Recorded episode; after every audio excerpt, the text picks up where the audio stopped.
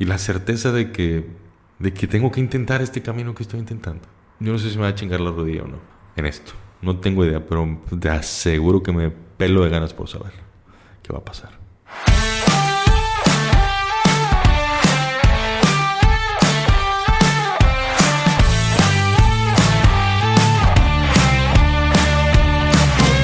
Hola a todos, ¿cómo están? Yo soy Ariel Contreras y estás escuchando Imbatibles, el podcast que busca motivarte mediante las historias y experiencias de aquellos que revolucionan el deporte y con esto lo adoptes como un estilo de vida. Fracasar.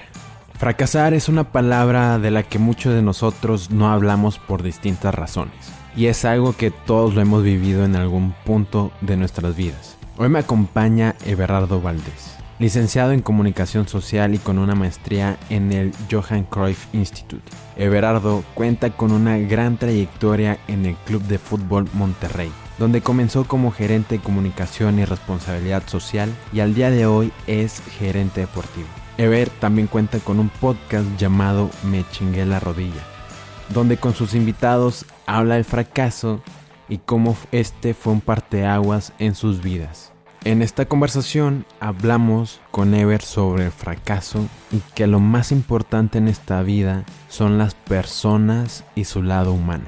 Yo soy Ariel Contreras y esto es Imbatibles.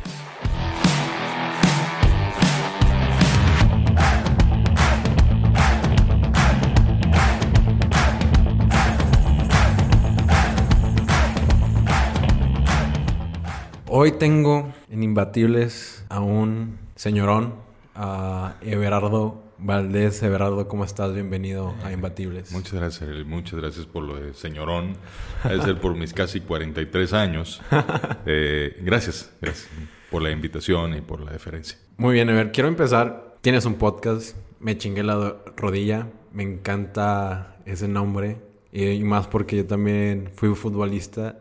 Y jugué un tiempo en Rayados, también en Tigres y en otros equipos. Quiero empezar antes de hablar de ese podcast. ¿De dónde nace tu amor por el fútbol, de la locución, de querer hacer esto? Estás hablando de historias diferentes, sí, de la misma persona, pero historias diferentes. Vamos a empezar por el fútbol. Como seguramente a mucha gente, pues de practicarlo en la calle con los amigos. Tenía la suerte de, de vivir en una colonia en donde en ese momento pues estaba como todo muy dispuesto para eso y de tener vecinos que se convirtieron en amigos entrañabilísimos que les encantaba el fútbol. En mi casa, particularmente mi, mi, núcleo familiar más cercano, el primario, pues no era nada futbolero. Mi papá nunca promovió el fútbol, no, es que no le gustaba, pues simplemente pues no, no, era tan fan. Mi mamá tampoco, mi hermano es menor que yo y pues eh, le empezó a gustar a raíz de que yo empecé a practicarlo con los amigos. Y a partir de ahí entonces empiezas a probar esa parte de, de visitar un estadio, de, de, emocionarte con un gol, de, de gritarlo, de, hacer como equipo, como camaradería, ¿no? Con los que están en las gradas también y apoyar al equipo al, que le vas. Y entonces poco a poco va surgiendo esta relación eh, de algo que ciertamente me apasiona muchísimo. O sea, el fútbol me encanta. me gusta mucho practicarlo y me gusta mucho seguirlo. Por mis responsabilidades actuales, pues ya no, no, no me puedo tomar una cerveza en las tribunas y ponerme a ver a los rayados, por ejemplo. Tengo muchos años de no hacer eso, porque siempre estoy trabajando. Entonces, pues es otra de las cosas que te toca vivir. Pero el fútbol, mi experiencia con el fútbol, antes de ser un profesional de él, eh, no como futbolista, sino como funcionario, o como periodista antes, pues eh, fue esta, ¿no? De, vivirlo en unas gradas, de jugarlo en la cuadra, de, gustarte, de, defender un equipo, de, sentir los colores, de comprarte una playera, de ir a un entrenamiento, de tomarte foto con los jugadores. Esa parte, esa parte la tuve y así fue. Luego me preguntaste por la locución. La locución, el periodismo. también, ¿por qué quisiste dedicarte al periodismo? Es que tiene que ver con cómo me chingué la rodilla yo. ¿Y cuál fue? Ahí te va. Era 1994 yo empezaba a estudiar la carrera eh, de ingeniería en, electrónica y pues no me iba mal, tampoco me iba bien, realmente del montón, ¿no? Pero pues le, le, entendía, me gustaba, siempre me gustaron esas ondas y empecé a estudiar ingeniería. Después tuve un suceso en mi vida que me cambió cosas muy importantes. Empecé yo a trabajar luego en una empresa de desarrollos electrónicos y te estoy hablando del 90 y... Eso ya fue en el 96. ¿De qué año eres tú? ¿En qué año ¿Quieres que te diga? Sí, sí, sí, claro. Del 97. Bueno, imagínate que es un año antes de que tú nacieras. Ajá donde la telefonía celular era incipiente, todavía no era tan popular, donde el, mayor reto con el tema de las comunicaciones era controlar tu uso del teléfono de casa porque te cobraban por llamada, ¿no? Y no estoy seguro si hasta por minuto. No, era por llamada, era por llamada, ¿no? Entonces tú hacías muchas llamadas y pues te llegaba el recibo de teléfono altísimo. Entonces en la empresa donde yo trabajaba desarrollaron un um, teléfono público que hablaba, ¿no? Ese teléfono público lo que hacía era, descolgabas tú el auricular y te decía, a favor de depositar cinco pesos. Ya depositabas tus cinco pesos y podías hacer tu llamada.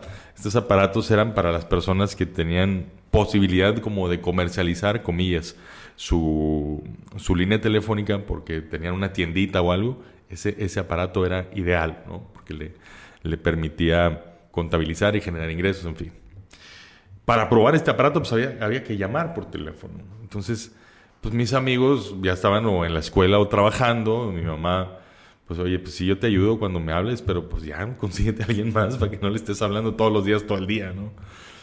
Entonces, eh, decidí hacer una llamada a la estación de radio que estaba sintonizada en en el laboratorio donde trabajamos, un radio viejito, ¿no? Y teníamos ahí, siempre tenía la misma estación. Y me contesta la locutora, ¿no? Hablo y me contesta la locutora del programa que estaba transmitiéndose en ese momento, no al aire, pero sí me contesta eh, en corte comercial, de que, hola, hola, ¿cómo estás? Pues muy bien, aquí trabajando. Y oye, qué padre tu trabajo, tienes esa posibilidad de compartir mensajes muy buenos en un en un medio muy escuchado, en un momento además donde son súper necesarios. Me dice, oye, ¿cuántos años tienes? Yo, pues 18. Pues no, suena, no suenas como alguien de 18. Eh, a ver, apunta este número. Tú vas a pasar, este teléfono es de un productor de aquí para que vengas a grabar algo. Y yo, wow, no manches, ¿qué me está pasando esto? Y en eso estaba cuando de pronto el famoso teléfono público que hablaba habló. Y favor de colgar, gracias. Y pum, se cortó la llamada. Y yo, y, mi, teléfono, y mi número. Y marcando, y ocupado, y ocupado. Y para no extender de más la historia, hablé y, me dio el teléfono. Y fui y grabé. Y grabé, y grabé. Y nunca he dejado de grabar desde entonces. Por una llamada telefónica. Por una llamada telefónica. Wow. Entonces, cuando encuentro esa posibilidad y encuentro que eso me despierta una pasión que yo no conocía, pues yo iba a ser ingeniero, pero me chingué la rodilla. Entonces me cambié de carrera, me cambié a la escuela de comunicación. Por supuesto que. ¿Qué pensaron tus, eh, tus padres? A eso voy, por supuesto que mis papás. Mi papá fue un, un, tipo dedicado a la educación y la formación, y es pedagogo y psicólogo. Entendía perfecto de qué se trataban ese tipo de cambios. Mi mamá es así de: A ver, ¿vas a dejar de ser ingeniero para ser licenciado en qué? En comunicación, madre. Eso, eso ni existe. No, ¿cómo no existe? Si, si es una carrera establecida y tal. Bueno, pues tú sabes. Bueno, yo tuve la gran fortuna de poder eh, ingresar a la Universidad Regiomontana, hoy UR, y tener un set de compañeros de generación y de maestros que eran justo los que a mí me gusta verlo así, los que se necesitaban en ese momento para dar una explosión que a mí me, me cambió la vida, me cambió la vida. Entonces, pues obviamente desde el día 2, ¿no? Ya estaba buscando qué más hacer, ¿no? Porque ya estaba yo... Ya traías esa yo, fiebre. Yo ya estaba encendido, ¿no? Y con esa fogata adentro, entonces lo que haces es buscar dónde andar dando energía, ¿no? Entonces, rápido me, involucré con un programa de radio aquí en Radio Nuevo León. Y como a los dos meses salió una convocatoria de MBS Radio de una estación que en aquel entonces tenían, que hoy reapareció, pero en aquel entonces era FM Globo, y un noticiero que estaba por salir al aire que se llamaba MBS al día. Entonces necesitaban voces y estaban convocando gente, ¿no? Pues yo grabé un demito con Toño López, un gran amigo a quien le mando un abrazo. Me ayudó a grabar un, un demo probablemente sea el único que haya grabado en mi vida. Y lo llevé con mi currículum y, y o sea, lo, lo entregué. ¿Cuántos años tenías? Pero 19, 19. wow. Wow, qué Lo llevé, aventado. lo puse, pues, es que ahorita te digo qué, qué pasa con eso. Llegué, lo puse ahí, este, y a la semana, o dos semanas, no sé cuántos, me hablaron. Oye, pues mira, te hablamos de tal, necesitamos practicantes, ¿quieres venir? Yo, jalo. ¿No? Y ¿no? Y, pues sí, llegué para ser practicante de la chichincle, la chichincle, no sé quién, ¿no? En ese entonces, en el noticiero, el titular de- del área deportiva, de la sección deportiva, era Roberto Cantú González. Roberto, además de ser un, un gran conductor de noticias, yo creo que es el único en esta ciudad que ha sido jefe de prensa de Tigres, de Rayados, de los Rayados de básquetbol, de Fuerza Regia, de Sultanes de Monterrey, de la raza de Monterrey, de, de todos. Un tipo con una capacidad para esa actividad desarrolladísima. Entonces él era mi jefe, ¿no? Yo le ayudaba pues a hacer y agarré una grabadora por primera vez en mi vida y vete a entrenamientos y hace entrevistas y hace la nota. Entonces, de la nada me aventaron al ruedo. Y allí empecé entonces a involucrarme con el periodismo deportivo. A los tres meses de empezar la carrera, ¿no? Entonces iba a los entrenamientos de Tigres, iba a los entrenamientos de Rayados, de Sultanes, de lo que hubiese de deportes en ¿No la te daban nervios? Por supuesto que sí, pero me los aguantaba por lo visto. No me acuerdo yo de, de una situación así de, ¿qué voy a hacer aquí? No, para nada.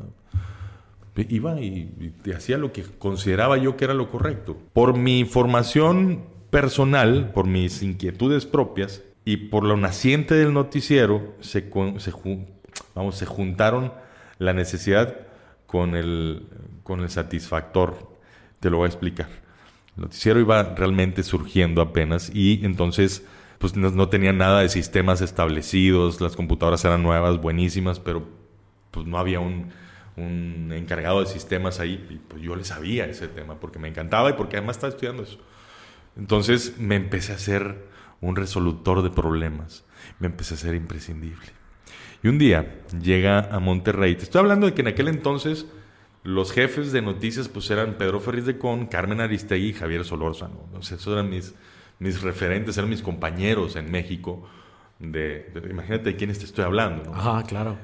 Y recuerdo que en aquel entonces vino Juan María Naveja, que era como jefe de información. Me conoció y pues, se volvió como en mi papá laboral, ¿no? Entonces él movió las políticas de la empresa para que contrataran un practicante.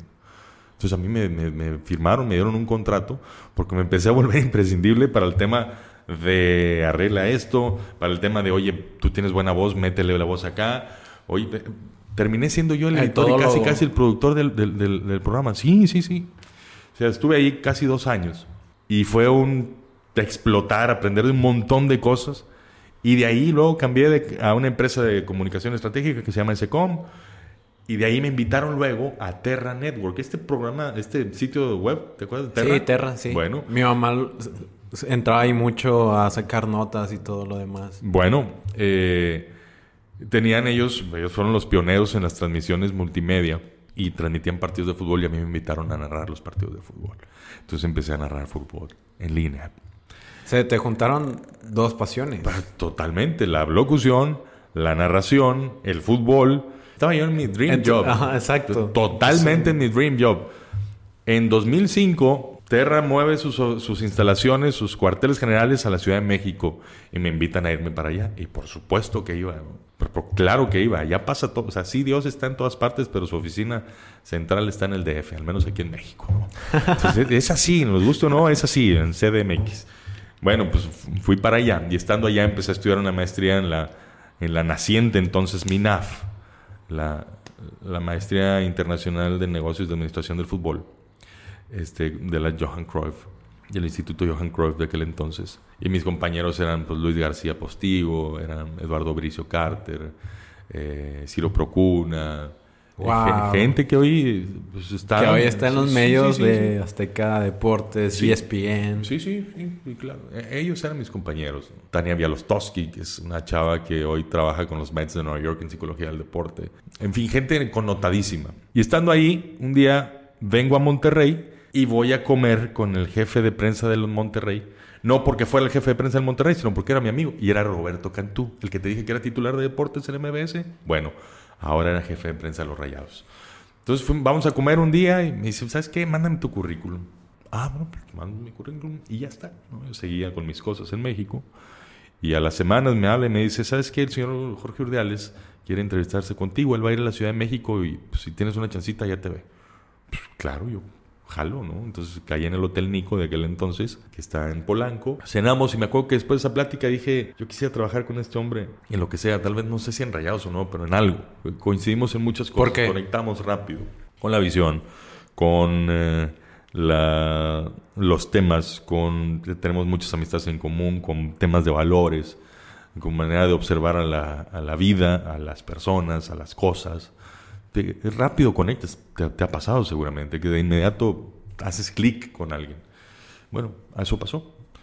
Eh, tuve la suerte después de que, ¿sabes qué? Si vienes a Monterrey, Luis Miguel Salvador quiere entrevistarte. Bueno, pues vine a Monterrey porque tenía que venir y me entrevisté con Luis Miguel Salvador. Oye, pues ahora te quieren hacer este, exámenes en FEMSA de no sé quién, te quiere entrevistar al jefe de bla, bla, bla. Pues ahí voy. Entonces me entrevistó todo el mundo. Y en agosto de 2006 recibí una llamada y era Luis Miguel Salvador. Me dice, ¿sabes qué? Queremos invitarte a que seas nuestro gerente de comunicación.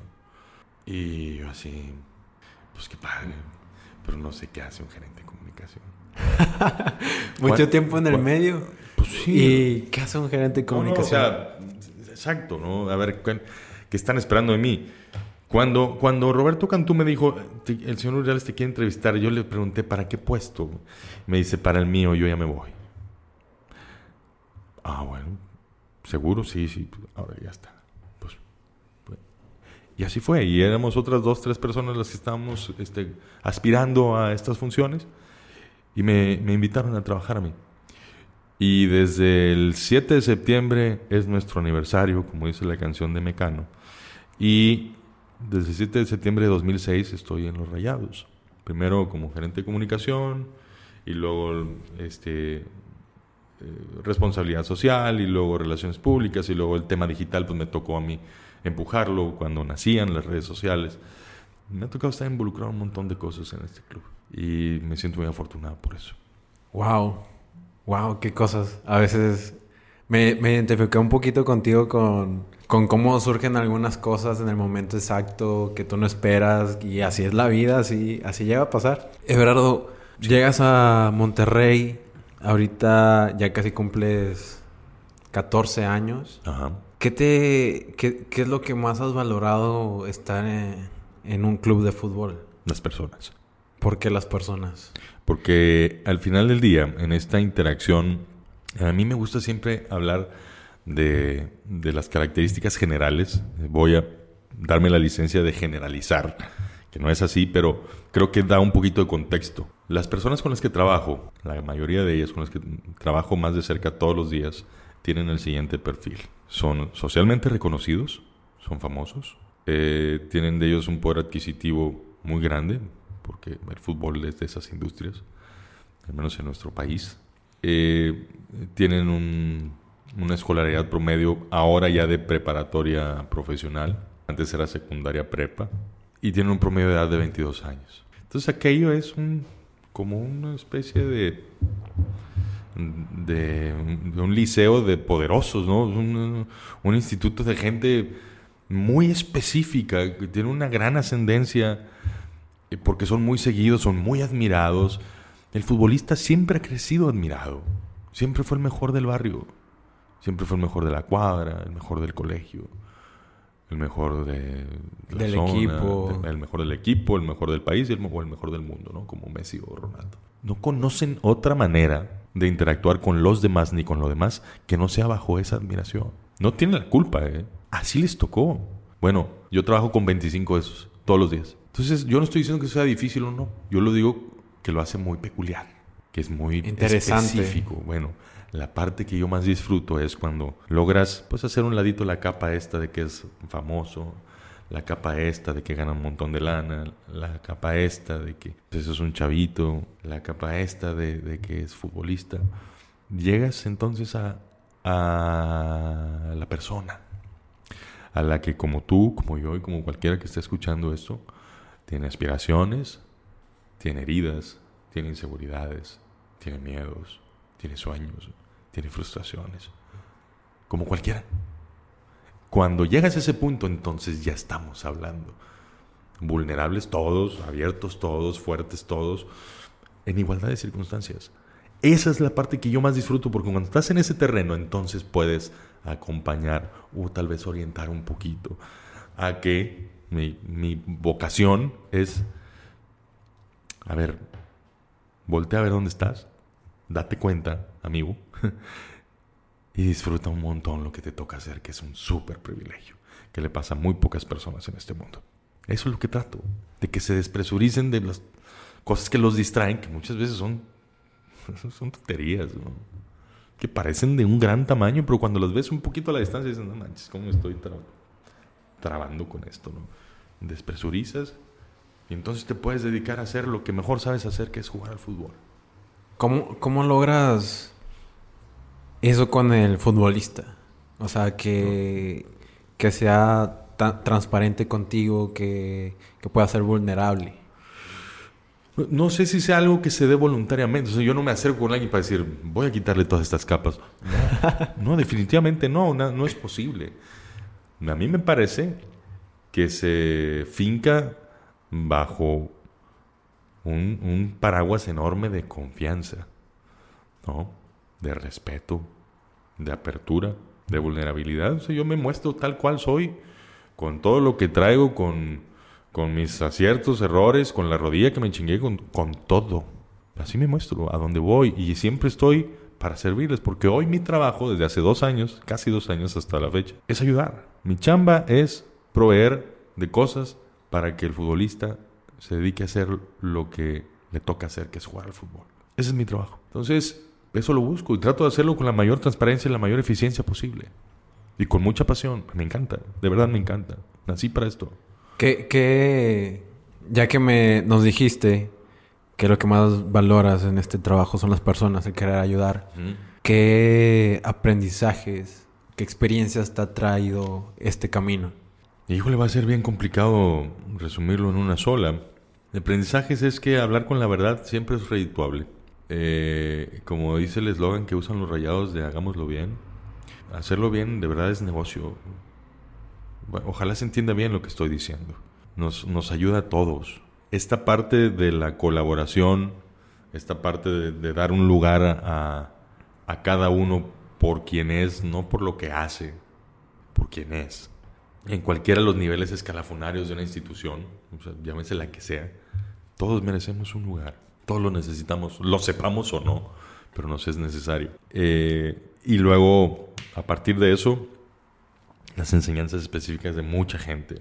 ahorita me viene mucho a la mente David Noel Ramírez, quien fuera rector del el TEC de Monterrey. Él decía, si tú tienes duda sobre algo, sobre qué tan bueno es algo o no, aplícale lo que yo llamo las 3M. Ah, a ver. Sí, las 3M. Pregúntate si lo que estás haciendo te gustaría que lo supiera tus jefes, el management. ¿Estaría bien que lo supieran? Si no tienes problema con eso, bueno, pásale a la segunda M. Si lo que estás haciendo te gustaría que saliera en los medios de comunicación, en media, ¿no tienes problema con eso? Lo que estás haciendo, puedes saberlo tus jefes y puedes salir en los medios de comunicación. ¿No tienes bronca? Que pásale entonces a la tercera M, que es mother. ¿No tienes problema con que lo sepa tu mamá también? Si lo que estás haciendo puede ser visto por estas tres instancias, entonces dale. Si no puede ser visto por una de ellas, entonces no es tan bueno y no le muevas. Entonces, eh, anécdotas de, de ese tipo, pues van construyendo el recuerdo de, y la experiencia de trabajar en esto con personas, a ver, que por sus oficios pues llaman muchísimo la atención. Experiencias con Ricardo Lavolpe, con, con Víctor Bucetich, con Humberto Suazo, con eh, Dorlan Pavón, eh, Jorge Urdeales, Luis Miguel, Duilio, Carlos Vela. Me toca estar cerca de gente que ni se dan cuenta de lo que están enseñándome o con lo que me estoy quedando y, yo les aprendo un montón todos los días. Con eso me quedo. Y, si volteas a ver lo que te acabo de decir, vas a decir, ah, pues es que sí es cierto, sí son las personas. Es que eso es. Eso es.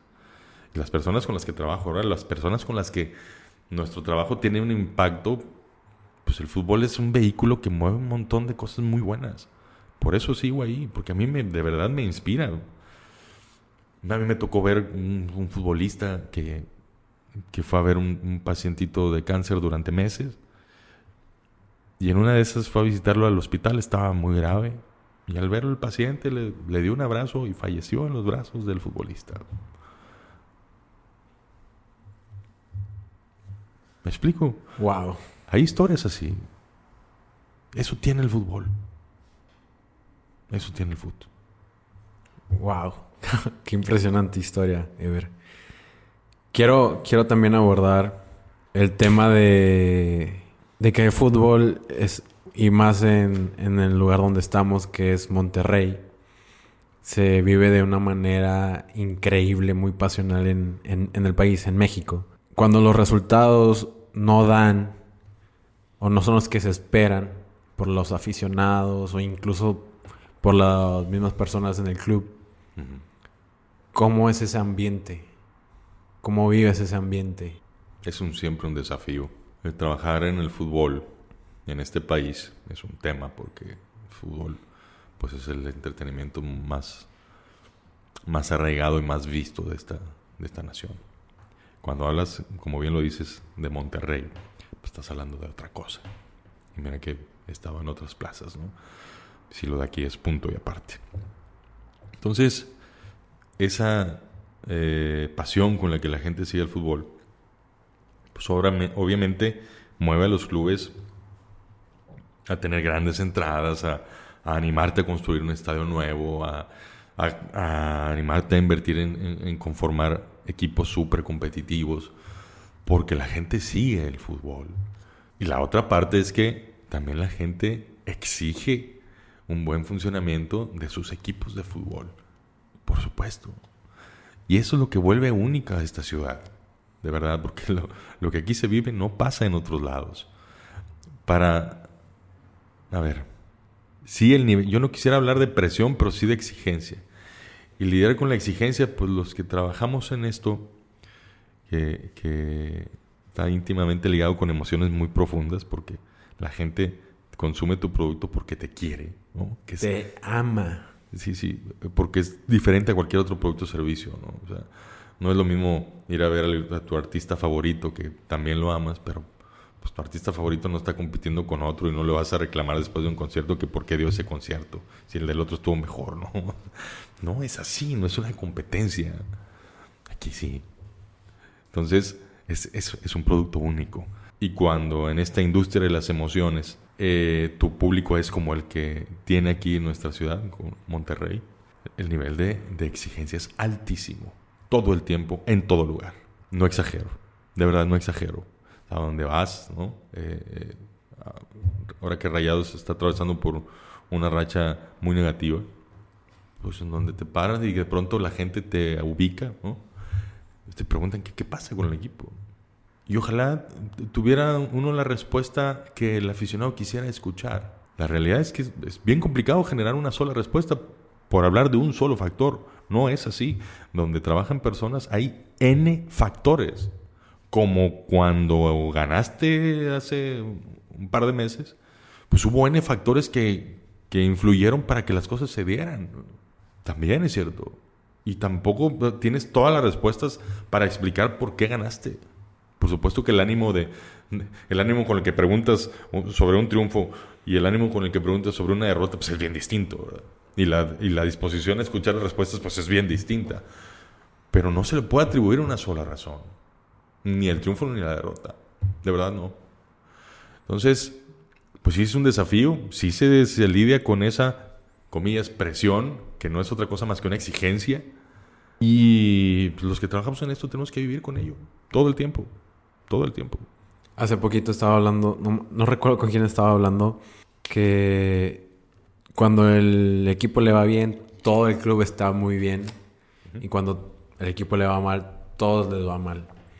¿Qué, qué, pasa, Ever, cuando las cosas van muy bien, como hace un par de meses con Rayados. ¿Qué pasa qué? ¿Qué pasa de cómo es el trato con los jugadores? ¿Cómo también vives ese ambiente? Ya que nos dijiste como la parte de la alta exigencia de la alta demanda del fútbol. La verdad, los ánimos sí, cambian, obviamente. las caras cambian, las expresiones cambian. Cuando van bien y cuando no están bien. ¿no? Nos ha tocado estar viviendo los, los dos polos en, en, poco tiempo. Muy corto periodo de tiempo. Los periodos siempre son de tiempo, entonces en un corto periodo. Sí, sí cambia, por supuesto que cambia, pero muchos muchachos que hoy conforman este equipo, al menos los más experimentados, han vivido épocas de mucha bonanza y aprenden a verlo con cierta distancia el tema de que te está yendo bien. distancia en el sentido de, sí está bien las cosas, pero esto cambia en cualquier momento. Vamos a disfrutarlo con moderación. Quien está llamado a disfrutarlo en su totalidad es el aficionado. El aficionado, por supuesto que sí. Se emociona y lo celebra. Claro que sí. El que está de este lado tiene que entender que la, la, vida del fútbol te lo, te lo demuestra cada rato, que las circunstancias cambian. Y que a lo que más puedes aspirar es a dar tu mejor esfuerzo todos los días, dar lo mejor de ti clavarte bien cañón, mejorar todo lo que puedas y ver qué pasa, porque también compites con otro que está haciendo exactamente lo mismo que tú, que desea exactamente lo mismo que tú y trabaja mínimo igual que tú. ¿Cómo haces para garantizar entonces un resultado? No hay, no, hay manera. Entonces, lo que haces es trabajar muchísimo, dar lo mejor y buscarlo con todo lo que tienes, el resultado. Entonces, en mi opinión, el jugador aprende a verlo con, esa serenidad, sobre todo los más experimentados, insisto, que ya han ganado en otros momentos. ¿no? José Basanta, que es el jugador que más títulos ha ganado en esta, institución. O sea, en activo, el jugador en activo. Pues también lo ves sereno, generalmente sereno. Pues lo ves tranquilo. Y vamos, ahí vamos, vamos bien. Pues Marcelo Barovero, que ha sido campeón en todos lados. Eh, y así te vas. Leonel Bangioni, ahora Dorlan acá. Bueno, es gente que, que le ha tocado épocas de mucha bonanza y lo ven con cierta distancia y el fracaso también lo ven con, sí con el dolor de, no estar teniendo buenos resultados, sobre todo cuando acabas de tener los mejores hace semanas, pero con esa todavía tranquilidad de decir, a ver, vamos a retomar lo que tenemos, lo que sí somos y a darle con todo para retomar. Si se puede, vamos a buscarlo. Y es lo que intentan los muchachos. Entonces, así se ve con esa distancia. Wow antes de, pasar al tema del fracaso que mencionaste hace poquito, te quiero hacer esta pregunta que relacionas la vida con el fútbol. ¿Hay semejanzas? Todas. Sí, se parece muchísimo. ¿En qué, en qué, en qué, en cuáles específicamente? En que hay que jugar con lealtad, con respeto por uno mismo, por el que está enfrente. Eh, en que hay que dar todo lo que tienes, hay que prepararse, hay que disfrutarlo, hay que salir a ganar y entender que a veces se pierde también, y ni modo. Entonces hay un montón de, analogías del fútbol con la vida, que necesita siempre del compañero. Nos han enseñado un montón de que tú solo tú ve, tú pelea, tú sí, yo, sí, sí es cierto, todo yo, sí es cierto. Para poner mi parte, de parte de un todo y en el todo caben todos los demás. Nos necesitas, te necesitan. Es así. Pensarlo de otra forma me parece a mí un error. Y hay ideologías que yo veo con preocupación, como muy que promueven situaciones muy ensimismadas, ¿no? Muy de tú, dedícate a lo tuyo. Y sí, para tenerte al 100, pero si se te olvida o estás dejando fuera de la ecuación que necesitas al otro, te estás condenado a colapsarte en algún momento del camino. Entonces en el fútbol igual. Necesitas de los compañeros. Y tienes un rival enfrente y tienes árbitros que se equivocan. Tú te equivocas a dar un pase. Tú querías darlo bien. Estoy seguro que querías dar bien el pase y no te salió bien. ¿Y ahora? Metiste un autogol. Yo estoy seguro que no quieres meter uno. Y pues siempre hay un día después, siempre hay otro partido. Es así, la vida y el fútbol se parecen un montón, tienen muchas similitudes. Sí, claro que sí, de hecho. Y me, me encantó eso que tocas que dependemos del otro. Que. Ojalá se entienda bien lo que acabo de decir, ¿eh? O sea, necesitamos de él. No, no podemos llegar muy lejos si lo hacemos solos. Sí. Sí. O sea, depende de ti, sí, tu motivación, sí, tu autoconcepto, sí, todo lo que sí depende de ti. Para el momento de salir a la vida, pues basta con voltear al lado y ver que hay más gente, ¿no? O sea, y ahí están. Te guste o no te guste, te caigan bien o no te caigan bien, te sientas superior o no, lo seas intelectualmente, deportivamente, económicamente. Está bien, pero te necesitan y los necesitas. Y es lo que hay. Dale. Así es. Chingón. Que... No sé, siempre me encanta platicar así de profundo en, en cada episodio que hacemos. Mm. Ahora vamos a hablar de fracaso. Tienes tu podcast, me ah. chingué la rodilla. Ah. Tú también. Yo me chingué la rodilla. Tú también. Sí, todos. todos. todos. ¿Por qué, ¿Por qué estás interesado en hablar del fracaso? Porque creo yo que es un concepto que está muy satanizado. Es más, en el fútbol, a mucha gente le cuesta un montón de trabajo hablar del fracaso, ¿no? Como si, en mi creencia, mis conclusiones son como si entendiesen, como si hablas de que fracasé, fuera exactamente lo mismo que hablar de soy fracasado, ¿no? Que para mí son cosas súper diferentes. un fracaso es un evento. Un fracasado me parece un estilo de vida, ¿no? O una sentencia. Y yo, me considero un fracasador asiduo porque intento un chingo de cosas. Muchas, todo el tiempo. Entonces lo que yo quiero hacer con esto es, a ver, vamos a contar historias de personas que tienen cierta relevancia porque eso hace atractiva la historia. Pero cuando la desmenuzas, ves una cercanía con tus historias que no tienes más remedio que decir, a mí también me ha pasado algo así. Sí, es cierto. Y mira lo que le pasó. Pues igual siempre hay una alternativa. O igual puedo encontrar una. O igual a mí también me pasó y encontré esta. Yo también me fregaba la rodilla y mira, me salí adelante. Entonces, hay historias así. Entonces, mi intención de buscar gente que tenga relativa visibilidad o mucha visibilidad es precisamente porque llama la atención y te acercas y te pueden inspirar y es fácil encontrar inspiración en alguien a quien admiras. Si algo de lo que escuchas en esas historias te mueve algo adentro como para redireccionar, valió la pena todo, valió la pena todo, todo, todo, todo. De verdad. Para eso algo, para eso lo busco. Porque el fracaso es una circunstancia más del juego, de la vida. Tú dime. ¿Cuáles han sido tus fracasos que más recuerdas? Ese es el primero. Eh, haber iniciado una carrera y no haberla terminado. Eh, sí.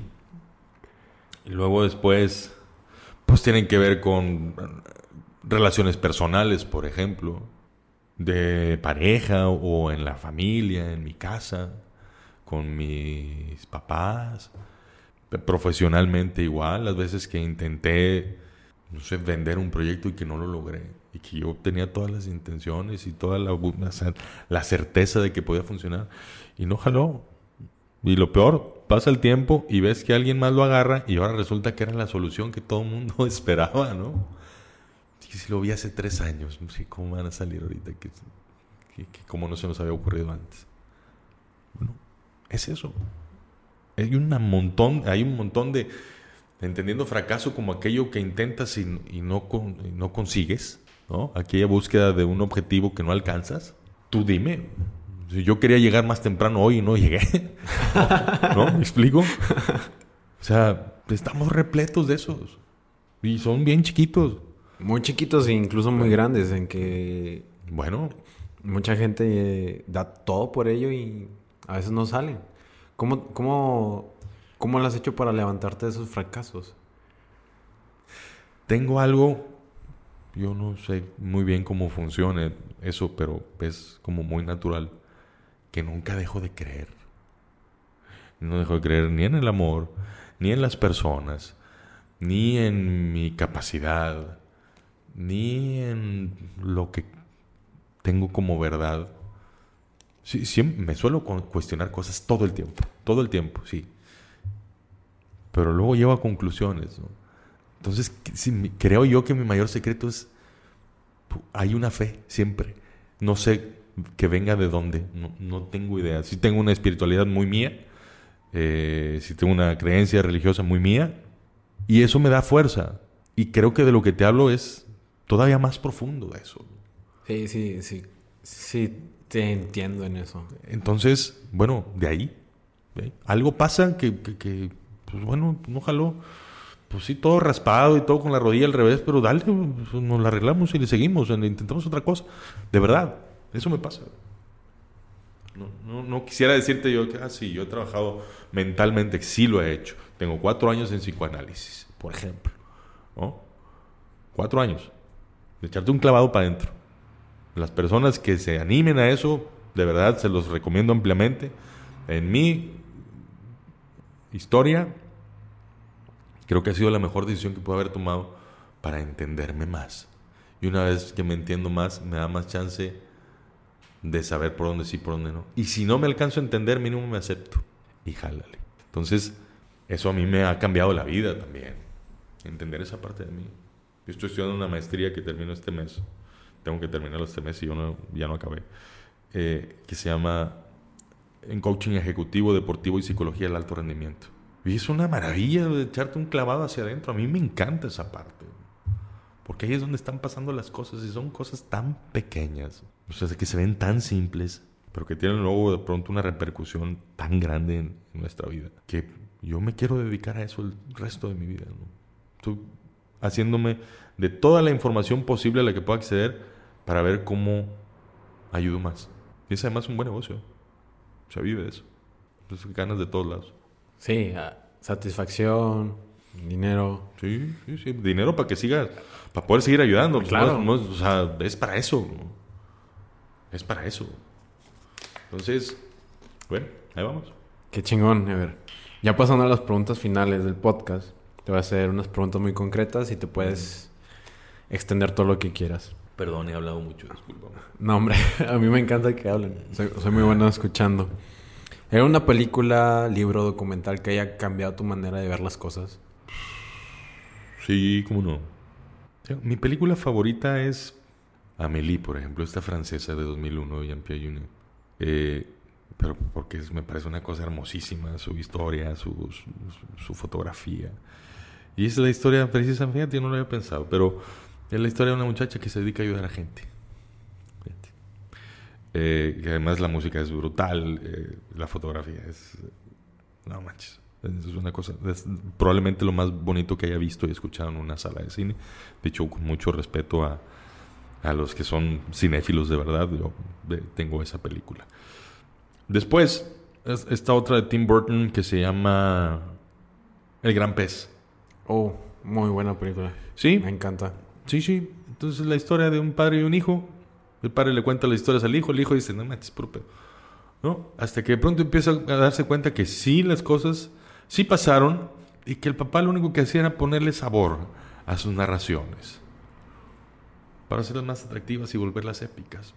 Y se encontraba entonces con esa posibilidad de hacer de lo más cotidiano un milagro.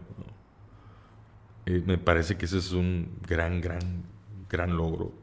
Me gusta mucho esa película. Em, más recientemente que vi, así inspiradora. Me gustó mucho Jojo Rabbit. Ah, sí, la nominada al Oscar. Sí, sí, sí. Eh, creo que tiene detalles de la historia que, que son muy bellos, ¿no? O sea, de entrada el tema de tratar el nazismo de esa forma, híjole, para mí me pareció una apuesta súper riesgosa y creo que salen muy bien librados, ¿no? Con personajes entrañables. Eh, el amiguito este de lentes gordito, ¿no? Eh, son una hermosura de personaje, una chulada de actuación además. Eh, hablan acerca de esta de esta esencia innegable del humano de, de buscar un lugar, de buscar algo que nos identifique, de sentirnos pertenecientes a algo o a alguien. Eh, creo que las temáticas que más me apasionan tienen que ver con eso. Yo considero es una clave para, el, para la supervivencia de la humanidad. Eso, de verdad, darnos un lugar, cada uno. Wow, me encanta porque de lo que veníamos hablando y luego las películas que mencionas es como ir uniendo, si vemos hacia atrás, vas uniendo los puntos y va con, con, lo que va contigo. Es que está todo conectado. Por eso yo me siento tan seguro de lo que me toca hacer. ¿Te acuerdas que te hablaba de que cuando empecé a estudiar comunicación traía yo un incendio? Sí. Bueno, apágalo. Apágalo ahora, a ver si puedes. Así, así se siente, de verdad se siente. Y hay un montón de cosas que me desencantan todos los días, de verdad. Hay un montón de cosas que no me gustan. Me ponen muy triste. Las que tú quieras. Ni siquiera las voy a mencionar por, a ver, por respeto a las personas que tienen cosas que realmente les encantan y que tienen situaciones de vida mucho más complejas que las mías. No vienen al caso mencionarlas, pero las mías. Pero pues, sí, sí, vivo frustraciones todo el tiempo, ¿no? Y el incendio ahí sigue. Porque la vida es así. Porque la vida tiene cosas bien chidas y otras están del nabo, ¿no? Porque tiene momentos muy buenos y otros que no la rebanan nada. Porque tiene personas que son luz y otras que son sombra. Estamos repletos de eso y hay que vivir con eso. Me encanta, me encanta cómo, cómo ves las cosas, Everardo. Gracias. Muchas gracias. La siguiente es. Esta va a estar, creo que un poquito complicada. ¿Qué deportista o futbolista te inspira? ¿Y por qué? ¿Tiene que ser uno qué? Mm, pueden ser varios. A ver, vamos a ver. Tendría que hablar de varios. Por ejemplo, voy a hablar de Víctor Bucetich. Víctor tiene eh, talentos que están a la vista de cualquiera. Mi creencia es que él logra generar lo necesario para que el futbolista pueda ser lo mejor que puede ser en el aspecto táctico, con sus capacidades, sobre todo en el aspecto humano. Yo no, he encontrado a alguien que gestione a las personas de esa manera, sin decir que sea el mejor. No, estoy comparando eh, el resultado, estoy comparando, estoy hablando de lo peculiar que es él para eso. Víctor tiene ese talento, ¿no? Uno de mis amigos más queridos de verdad y apreciados en el fútbol es Carlos Barra. Pero ese hombre sí está, de verdad, no, he conocido a alguien así. En su calidad como persona y en su calidad como profesional. Yo lamento mucho que no haya tenido mejores resultados en su etapa como técnico, pero para nada determina lo que él termina siendo como, como persona. Es un tipo que tiene la posibilidad de de dar eso, de darle un lugar a, cada, a cada uno. O sea, si yo, si yo tuviera que quedarme con algo de las personas que, te estoy mencionando, tendría que ver con, con, esa, con ese talento de Víctor de, generar el espacio necesario para que explotes, con lo incluyente y lo sensato de Carlos Barra, por ejemplo, con hoy con la la claridad de Antonio Mohamed, por ejemplo. Es un tipo de conceptos muy claros, muy simples. Y un ganador empedernido, le gusta ganar siempre todo el tiempo. Eso es inspirador. A mí me gustaba la pasión de Diego Alonso, por ejemplo. Tipo apasionadísimo de su trabajo. Súper clavado. De futbolistas, bueno, el talento de Humberto Suazo. Qué tipo 100% talento. Y su mentalidad, esa que de verdad en la hora buena dice, a ver, yo lo vi, yo lo escuché. Vamos a hacerlo, muchachos. Yo sé que a veces no entreno mucho, pero vamos a trabajar. Este, yo sé que a veces este, me salgo de, de, las casillas, pero vamos a hacerlo. Confíen en mí. Pi, tú lo viste. Y a los momentos. Los momentos clave. Importantes. Yo lo vi. Yo, estuve ahí, como decía la publicidad de Rayados en su momento. Sí. Entonces, el talento de Humberto, ¿no? Me quedo con la humildad de José Basanta, ¿no?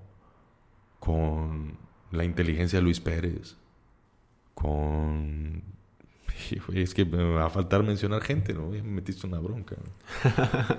con la madurez de Walter Reviti, por ejemplo. Un tipo que a pesar de que pues, era muy joven, tenía muy claro su rol como jugador, el rol de los demás, entendía muy bien la chamba que me tocaba hacer a mí, que no era sencilla en su momento. Nico Sánchez es del mismo estilo. La tranquilidad de Marcelo Baroero, por ejemplo, que es toda paz. Me encanta eso de él. Eh, bueno, estoy hablando de, aspectos de ese tipo, ¿no? Son puros temas humanos. Creo que hacen mejor a los demás. Eso es lo que les admiro. Qué chingón. Everardo, ¿cuál es el mejor consejo que te han dado? Mi papá. Mi papá un día tuvo el latino de escribirme una carta que llegó a mí muchos años después por el cuidado de mi mamá de conservar documentos así. Y me decía, comparte, busca la verdad siempre y una vez que la encuentres no la dejes para ti solo. Comparte lo poco o mucho que la vida te dé con los tuyos. Y todos son tuyos porque eres una persona. Eso yo creo que ha sido lo, lo... Al menos ahorita que me viene a la mente, lo más aleccionador que yo he escuchado. Y que está escrito. Y me lo dejó mi papá. Mi papá falleció hace 10 años.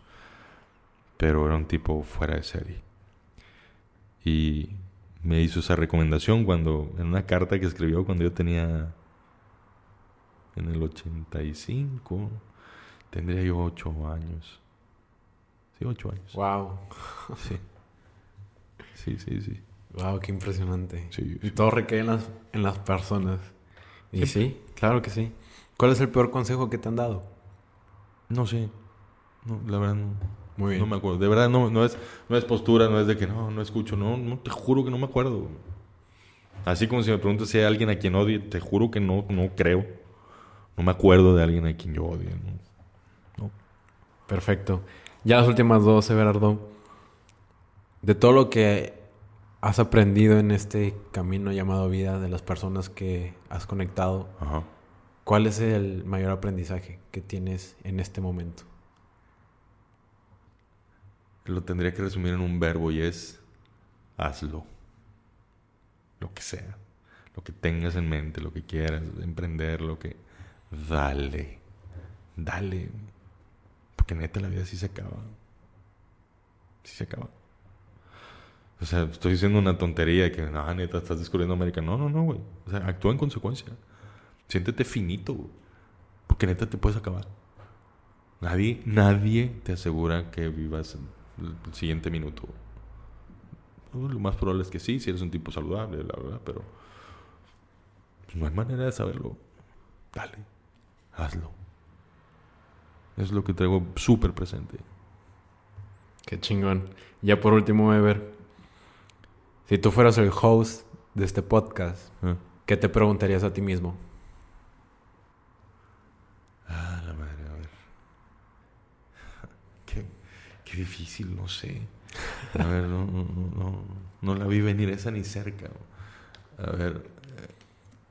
Fue una bola curva. Sí, sí, sí, porque además me cuesta un montón desconectarme de donde estaba para irme de aquel lado. Eh, yo siempre pregunto, ¿qué te llevas de esta conversación?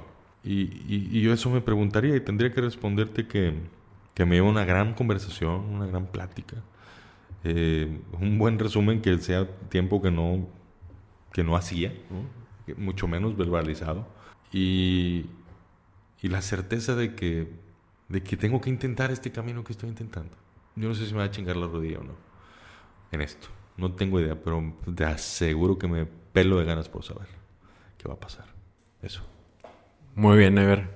La verdad, terminamos. Muchas gracias por estar en Imbatibles y qué plática tan gratificante y tan llenadora de tantos aprendizajes. Hombre, muchas gracias eh, por, por, la invitación a todos, por pensar en mí, por este, escuchar mi podcast Eh, ojalá lo puedan escuchar. Me chingué la rodilla en todas las plataformas de streaming de audio. Eh, cada 15 días vamos a tener voces de gente que comparte sus historias para ver con qué se puede quedar uno. Perfecto. Muchas gracias, Eder. Gracias.